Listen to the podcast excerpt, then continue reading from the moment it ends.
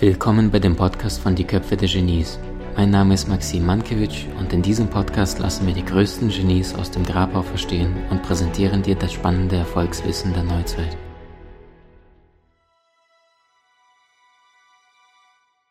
Sina, wir kommen äh, zu Fragen der Seele, der Weisheit, der Spiritualität des Ganzen. Wenn dein zwölfjähriges Ich dich heute fragen würde, dein heutiges Ich, Sina, wieso kommen wir auf die Erde? Wozu das Ganze? Warum habe ich so viel gelitten oder Mama, Papa streiten sich oder ähnliches? Was würdest du mit deinem Verständnis, Bewusstsein von heute antworten? Hm, wir sind hier, um zu erleben, zum Erfahren. Und da gehören alle Erfahrungen dazu.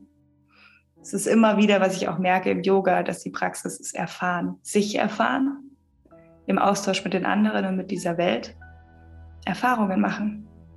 Das mhm. ist für mich und die Sinne nutzen und wirklich leben. Mhm. Das ist für mich ähm, dieser Sinn geworden. Immer wieder sozusagen, hey, ich probiere es aus, ich mache eine Erfahrung.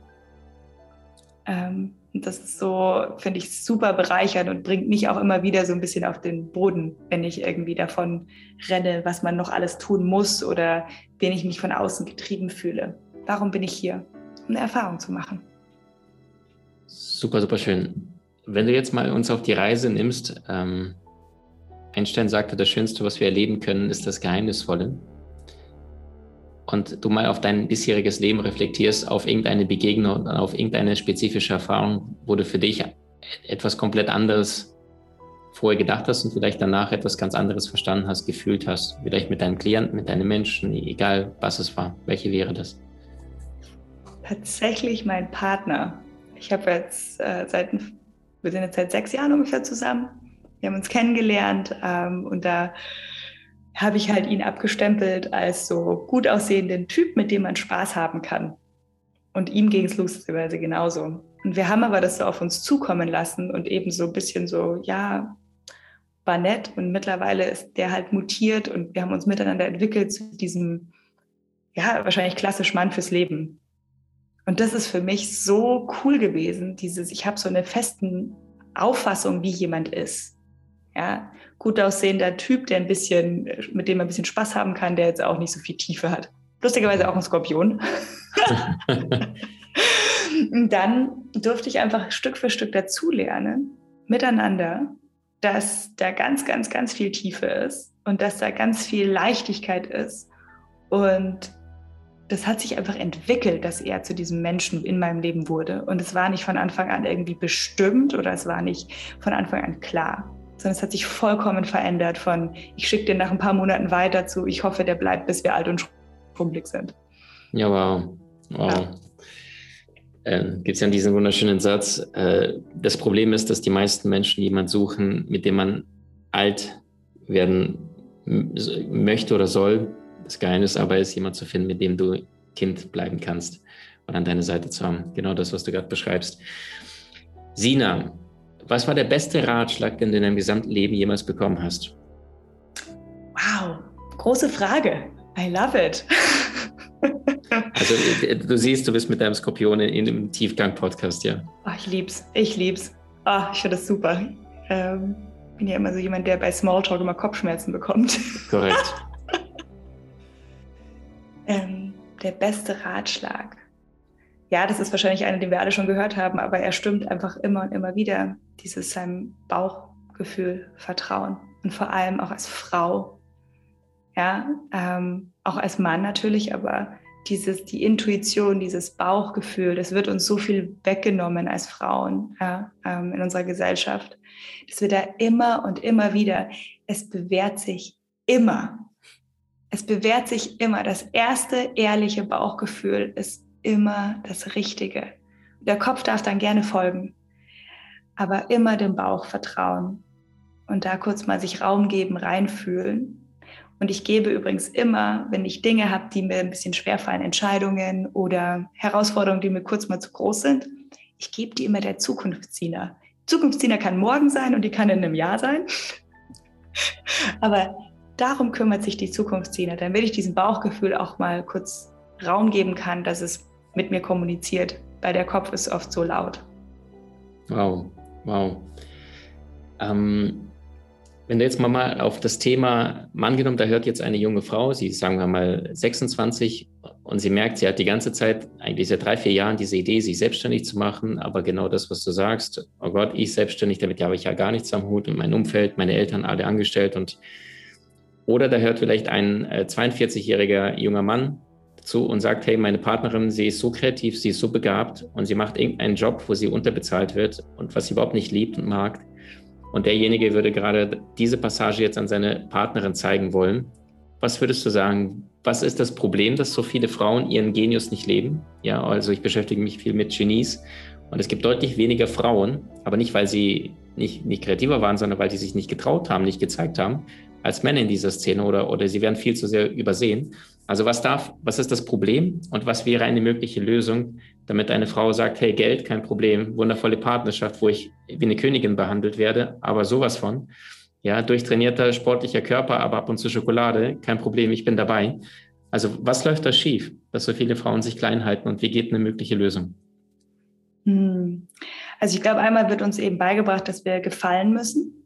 Ja, also das ist ja dieses The Nice Girl und dieses gefällig sein. Das ist auch was, was mich extrem viel beschäftigt, auch in meinem Sein, ähm, wo ich immer wieder reinfalle. Ja, also das ist, glaube ich, schon mal das Wichtigste, dass, dass, ähm, dass das mir extrem schwerfällt auch. Ja, und das, was mich gerade wieder auch wieder so viel, das Wort, was mich so krass äh, inspiriert, ist, sich erlauben, Raum einzunehmen sich erlauben, gehört zu werden und gesehen zu werden. Weil wenn wir uns eben die Geschichtsbücher anschauen, warum sind da nur Männer drin? Weil sie Männer geschrieben haben und wir Frauen, wir haben genauso viele krasse Sachen gemacht, nur wurde es nicht mal aufgeschrieben. Mhm. Ja, und deswegen haben wir das Gefühl, dass wir nicht so viel zu sagen haben. Das ist unsere, unsere Erbschaft, die wir haben, unsere emotionale Erbschaft.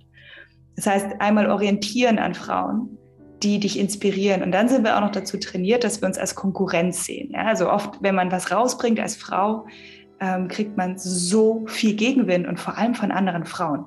Uiuiui. Ja? Mhm. Und wie kann ich da wirklich in dieses sich inspirieren lassen von anderen Frauen. Die nehmen dir nichts weg. Das ist das Wichtigste zu hören. Du dieses, nur weil eine andere Frau erfolgreich ist, nimmt sie dir nichts weg. Dass wir aufhören, die zwei Plätze, die sie in so einem Vorstand freigemacht haben für Frauen, damit sie die Quote erfüllen, nicht sagen, wir, können, wir schlagen uns um diese zwei Plätze, sondern wir schauen nach dem dritten Platz und nach dem vierten, weil wir können das.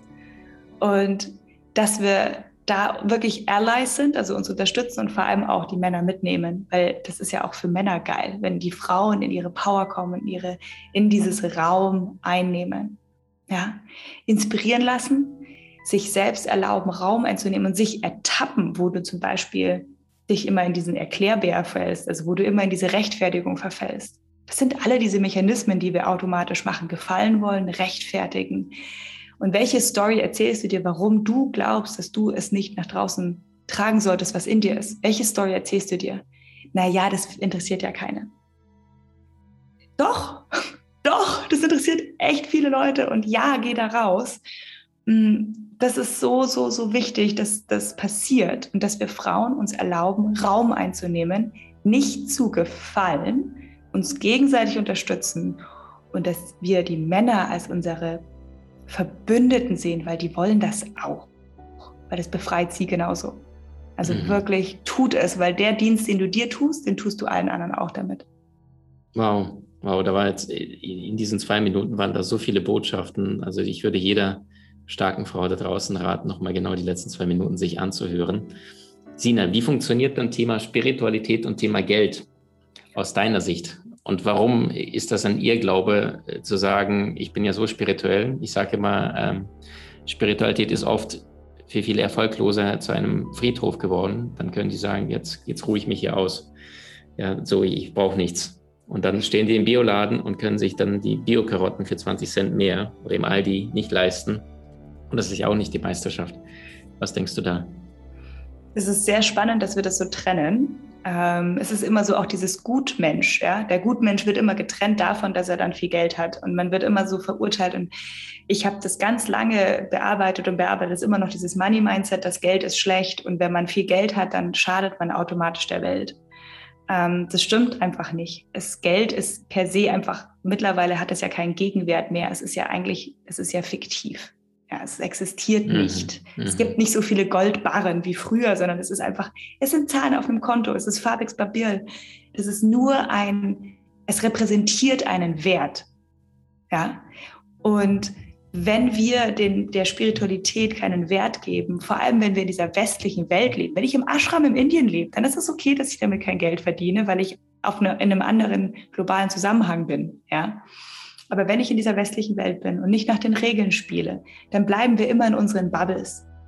Und das bringt niemandem was weil dann bleibt nämlich sozusagen der Finanzhai in seiner Finanzhai-Bubble und schadet weiterhin der Umwelt in seinen Entscheidungen oder stellt weiterhin nur irgendwelche Männer ein, weil er seine Buddy-Wirtschaft macht, ja, oder kriegt es immer noch nicht hin, Entscheidungen mal aus Liebe und aus dem Bauch zu machen, sondern immer aus Negativität und leidet selber, wenn wir immer in dieser Bubble bleiben. Aber wenn ich ja, sagen kann, ich habe mit Yoga und mit Spiritualität oder du, mit dem, was du tust, mit Spiritualität bin ich erfolgreich. Ich bin plötzlich in dieser Idealwelt, die wir uns geschaffen haben und ich bin da präsent. Dann kann ich auch wirklich was bewirken. Und Geld ist einfach nur ein Hebel. Geld verstärkt das, was schon da ist. Wenn ich vorher schon total ego-getrieben war, dann wird es mit Geld halt mehr. Ja, gut. Wenn ich aber spirituell oder wenn ich versuche, für ähm, was Gutes einzustehen und für andere da zu sein, dann wird es dadurch verstärkt für mich ist es immer so, dass ich vorsichtig bin, dass es nicht die Motivation für meine Entscheidungen ist. Dass Geld nicht meine Hauptmotivation ist, Entscheidungen zu fällen, weil dann läuft es meistens nicht.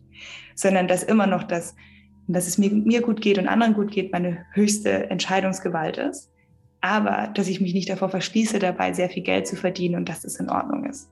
Und dass das auch wichtig ist, weil wir dann endlich in dieser, also weil diese Dinge dann auch in Welten reinkommen, wo sie sein sollten.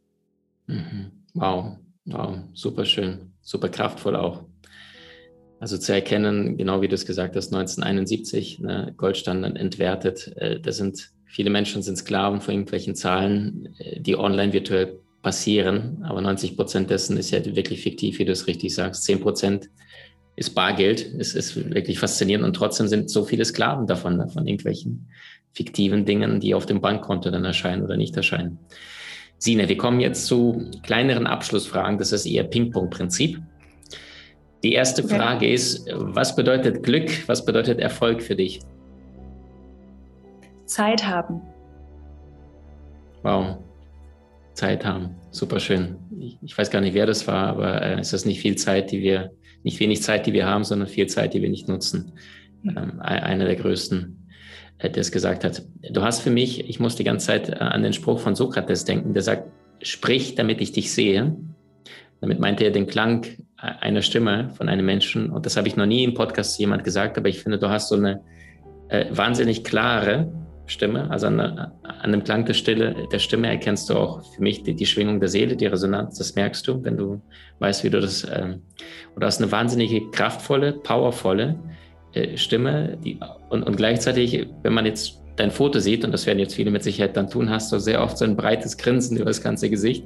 Also diese kindliche Begeisterung und Lebensfreude, was dich aus meiner Sicht ganz außergewöhnlich und faszinierend macht. Äh, was ist Begeisterung für dich oder was ist Lebensfreude für dich? Und wie kann jeder Mensch mehr Lebensfreude empfangen und bekommen?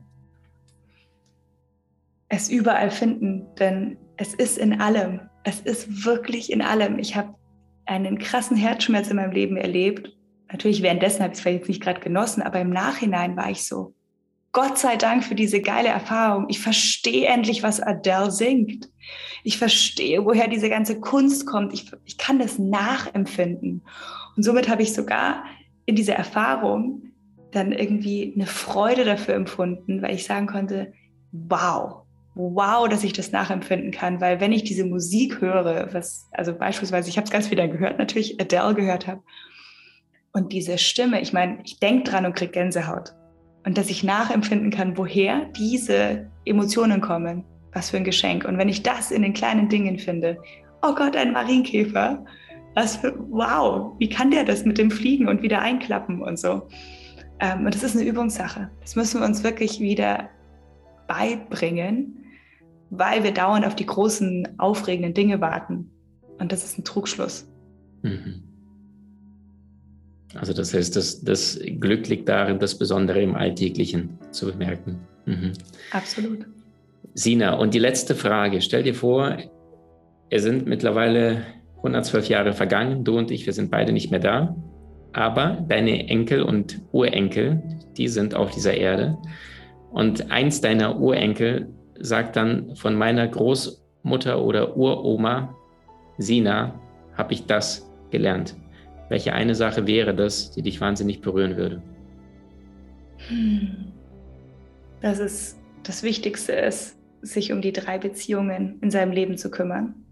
Die Beziehung zu dir selbst, das ist der Ursprung von allem, allem da draußen. Die Beziehung zu den anderen, denn du bist nicht alleine auf dieser Welt, Gott sei Dank.